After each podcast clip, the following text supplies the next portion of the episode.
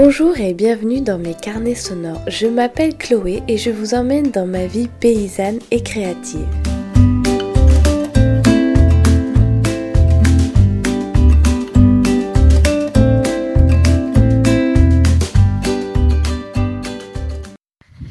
Alors euh, ça y est, on vient de ranger les dernières balles de foin sous, la bâche. On a fait une meule.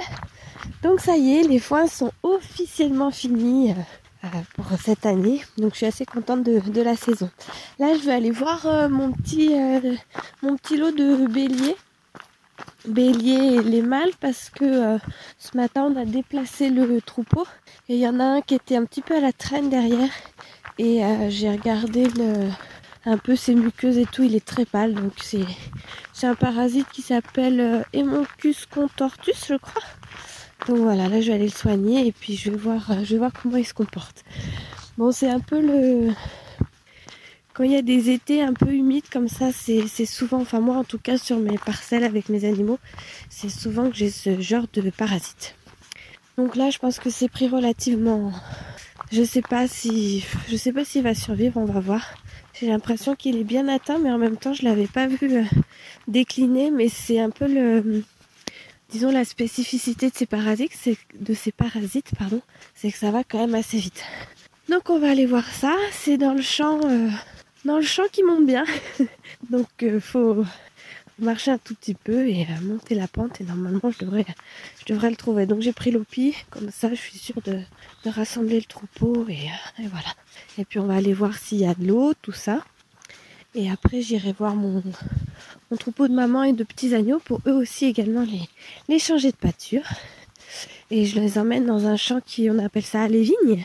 C'est un petit champ euh, pas très grand, entouré de, de forêt qui est très joli, très ombragé. Et on l'a gyrobrié il y a un peu plus d'un mois. Donc la repousse est très très jolie. Faut que je leur ramène de l'eau et puis, et puis il sera 17h. Le temps d'aller récupérer la petite euh, à l'accueil de loisirs.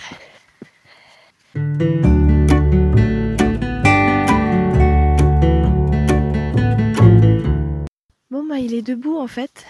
Et il était en train de manger, donc euh, je pense que ça devrait aller. Ce que je vous ai pas précisé, c'est que la petite côte qu'il faut monter à pied, il a pas voulu la monter. Donc j'ai dû prendre sur le dos. j'ai un peu peiné parce que c'est pas pas un nouveau-né. Il doit faire un peu plus de 20 kilos. Donc je l'ai pris euh, comme un sac à dos, disons, en lui tenant les, les deux pattes avant. Et euh, voilà. Bon bah là j'arrive pas à l'attraper. Voilà, viens mon coco. Allez, c'est bien. Hop, il faudra que je revienne ce soir. Tout va bien. L'opi fini, c'est bien. Voilà, bon, il est debout, il mange, c'est bien. Et c'est vrai que c'est assez... Euh, des fois ça va très très vite et on les perd comme ça parce qu'on n'est pas assez vigilant. Mais bon, je pense que ça devrait aller. Il est pas... Il a... C'est vrai qu'il a les muqueuses pâles mais il n'est pas amaigri. Ah, voilà. Bon ben maintenant je vais aller euh, aider Hugo à ramasser les, patates nouvelles. On, a on est jeudi, mais on a commencé un petit peu les récoltes, euh, les récoltes qu'on fait le vendredi pour la vente du samedi. Donc on a récolté les haricots verts, on a récolté les patates, on a récolté les échalotes. Et euh, voilà, et là on va finir, on va finir avec les patates. Bon, on va redescendre la pente. Hop, la porte. Viens Lopi. Voilà.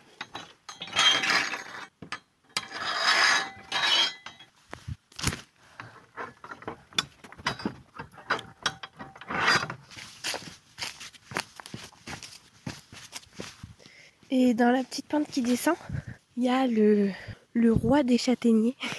Alors c'est pas le roi par sa taille ou sa grandeur, mais euh, c'est un petit châtaignier qui est à côté de, sapin, mais il donne les plus grosses châtaignes de, de la région. Enfin de la région, de la ferme quoi. Et cette année, avec les pépineuses, j'ai prévu de faire euh, de la confiture de châtaigne. Donc j'en avais déjà fait, mais il y a des années au lycée. On avait fait une grosse session donc euh, entre amis. Donc on était plusieurs, mais il y avait quand même beaucoup beaucoup de châtaignes et euh, j'ai été quand même un peu traumatisée par euh, le double épluchage. donc là, le principe en fait de l'épépineux, c'est de faire donc vous faites cuire vos châtaignes entières, vous les vous les incisez, vous les faites cuire et vous les passez à la à l'épineuse, ce qui va permettre de d'enlever la petite peau sans l'éplucher. Et après, bah, la procédure normale pour la confiture de châtaigne, vous refaites cuire avec un peu de sucre, un petit peu de vanille, ce que vous aimez. Quoi. Donc moi, généralement, à l'époque des châtaignes, c'est vrai que j'en mange J'adore ça, j'adore vraiment ça. J'en mange pratiquement tous les jours, mais euh, ou cuite à l'eau ou euh, grillé à, la poêle, à la poêle à châtaigne. C'est vraiment ce que je préfère. Mais j'aimerais bien en conserver cette année, euh, notamment en confiture et pourquoi pas faire des, des châtaignes, enfin stérilisées en bocaux quoi. Et un autre aliment que j'adore et que j'aimerais essayer de conserver cette année, c'est le maïs. Hugo, il m'en a planté pas mal. Il y a deux, deux rangs de 60 mètres et un petit peu dans la serre. Donc euh, j'en mange beaucoup quand c'est la saison du maïs, euh, en épi tout simplement, cuit à l'eau avec euh, un petit peu de sel de sucre, très simplement. Et j'aimerais quand même faire du maïs en, bocaux parce que nous on en mange assez régulièrement, donc que l'on achète. Et je me dis que si on en avait du, du, maraîchage, ce serait sympa. Donc on les mange en salade. Et moi j'aime bien en mettre aussi sur, sur les pizzas en parlant de pizza, j'ai découvert une, une, recette assez sympa en fait pour faire une. Je crois que je sais pas exactement le terme euh, en français, mais moi j'appelle ça le pain magique. Euh. Vous faites euh, avec 1 kg de farine, 15 g de levure sèche ou 30 de levure de boulanger fraîche, 20 g de sel, 700 g d'eau. En fait, vous pétrissez le tout dans un, dans un seau que vous pouvez fermer hermétiquement. Vous laissez lever en ce moment, moi, ça prend à peu près, quand je mets au soleil, ça prend à peu près deux heures, peut-être trois heures. Euh, une fois que c'est levé, vous mettez ça au frigo et puis vous pouvez l'utiliser pour faire plein de choses. Donc j'essaierai de vous mettre la référence de, du livre. Alors c'est un livre en anglais, mais j'imagine qu'il a été traduit en français.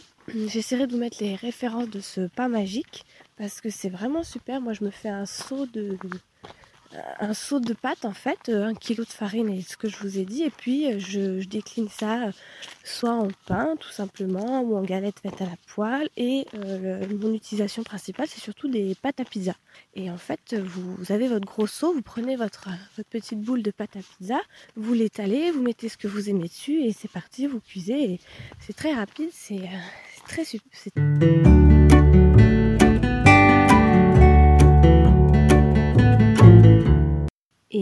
Commencer les haricots, on va faire un petit tour au mur parce qu'il est 4h30. Donc on va faire un petit goûter. Oh là là, il y en a des belles, des grosses. Alors c'est des murs qu'on a plantés, donc ça a pas... C'est bon, mais ça n'a pas la saveur des murs sauvages. Mais pour un petit, pour un petit casse-croûte, c'est délicieux. Oh, il y en a des belles. Hmm. Ah ça y est, commence à être bien mûr. J'en avais mangé il y a quelques jours, mais c'était limite. Oh là là. Bon allez, on va aller ramasser les haricots. Hmm. Ah, c'est dur de s'arrêter. Hein. Oh là là, qu'elles sont bien mûres. Les mûres, j'adore vraiment ça. On va, on va refaire de la confiture un peu en septembre de mûres. Donc celle-là et puis des mûres sauvages aussi. Alors, dans la serre, il y a les haricots grimpants. Donc c'est une variété euh, super. Ça s'appelle euh, haricot vespéral, je crois. Et en fait, c'est des haricots qui sont très bons et surtout qui ont la de ne pas développer de fil en fait. Même quand ils sont gros, ils n'ont pas de, ils ont pas de fil.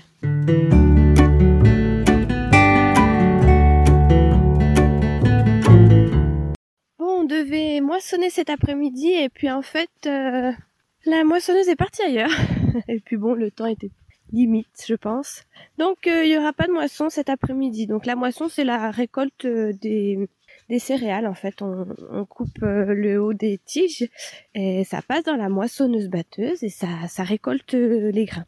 Donc nous, on fait du métail pour euh, l'autoconsommation en fait, pour donner aux moutons pendant la période d'annulage et aux poules toute l'année.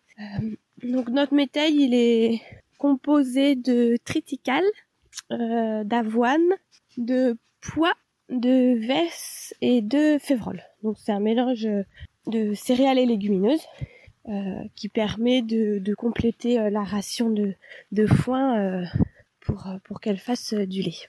Donc ça fait un petit moment que j'en ai plus dans les silos.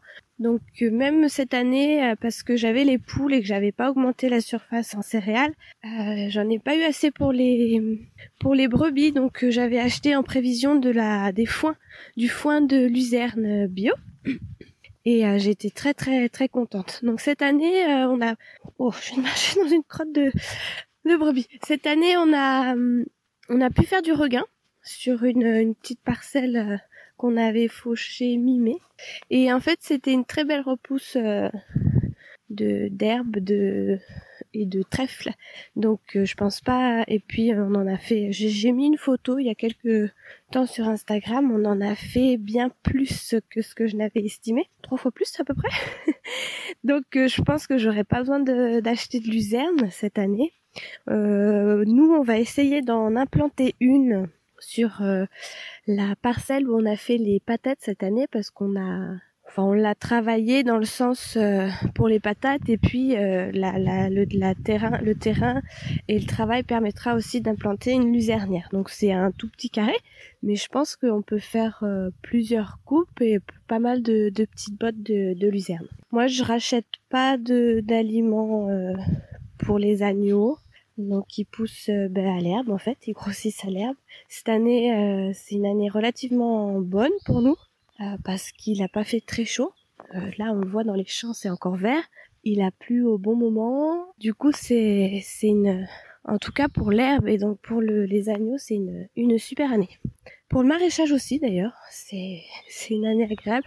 On doit quand même euh, arroser, irriguer certaines plantations, mais c'est il y a quand même rien à voir avec l'an dernier. Bon, et ben là encore une fois, je cherche mes brebis et je les vois pas. Bon, il faut que je fasse tout le tour. Hein. Je pense qu'elles sont euh, dans le petit paradis là. Elles aiment bien ce coin. Donc au niveau des brebis, eh ben ça va. Elles passent un été euh, relativement frais, donc ça c'est chouette. Et donc il reste un mois avant la mise à l'art-pro. Pour celles qui ont mis bas, ben enfin début février. Et, euh, et après on va les mettre avec les, béliers. Donc cette année j'ai deux béliers limousins et deux béliers Hampshire. Donc on va faire euh, du pur limousin, du pur Hampshire et des croisés. Ah si, elles sont là.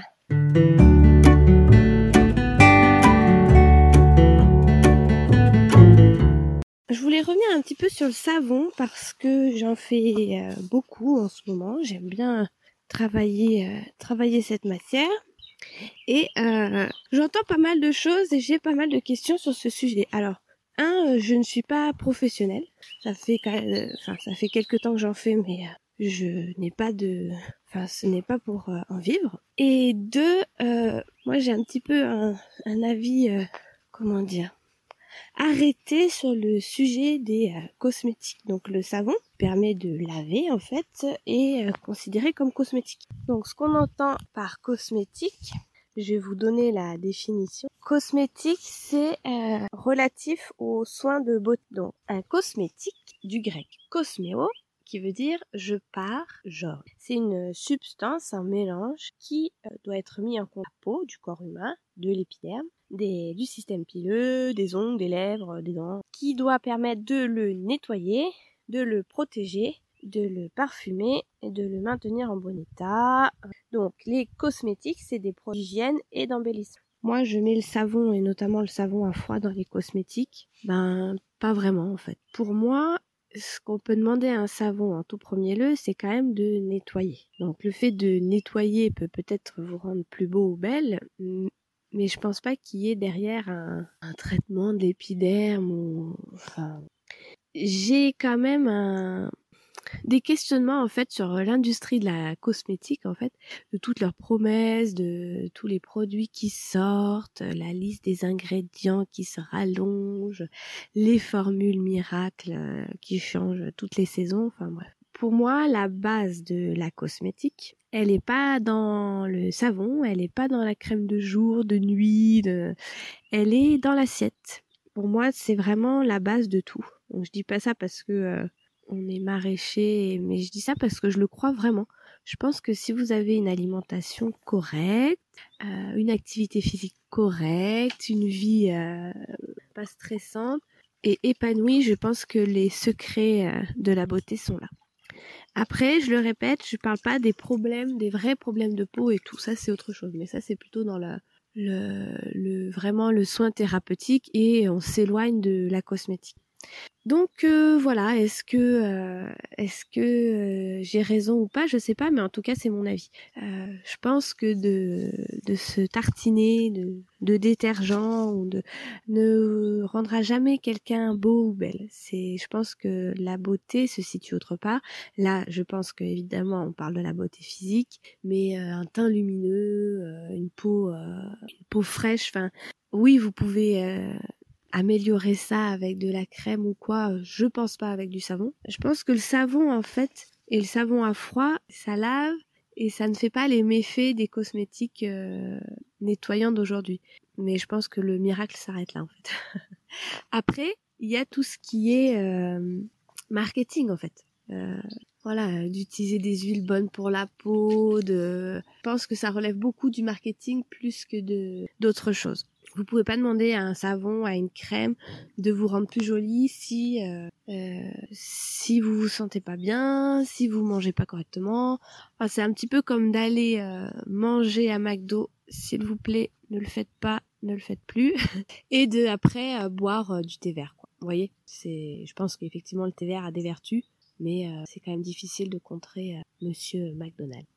Euh, voilà pour la petite note euh, polémique peut-être. Donc pourquoi est-ce que euh, il y a toutes ces réglementations sur la cosmétique? Ça c'est vraiment une question que je me pose et j'ai pas d'avis là-dessus en fait. j'ai vraiment pas d'avis là-dessus parce que je crois que les savons saponifiés à froid ça représente même pas même pas 0,5% des cosmétiques vendus.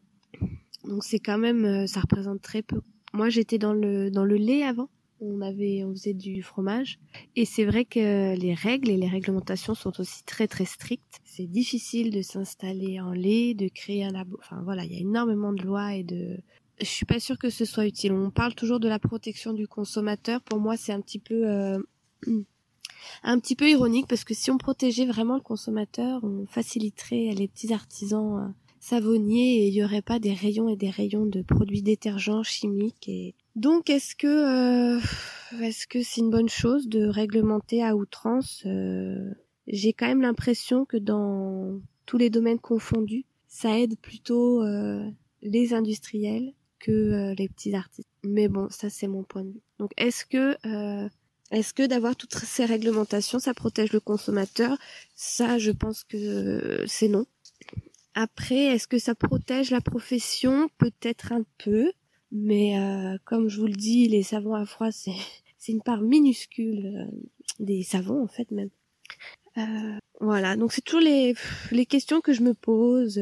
Voilà, je j'aimerais bien connaître votre avis aussi sur la question est-ce que la réglementation protège les consommateurs ou pas?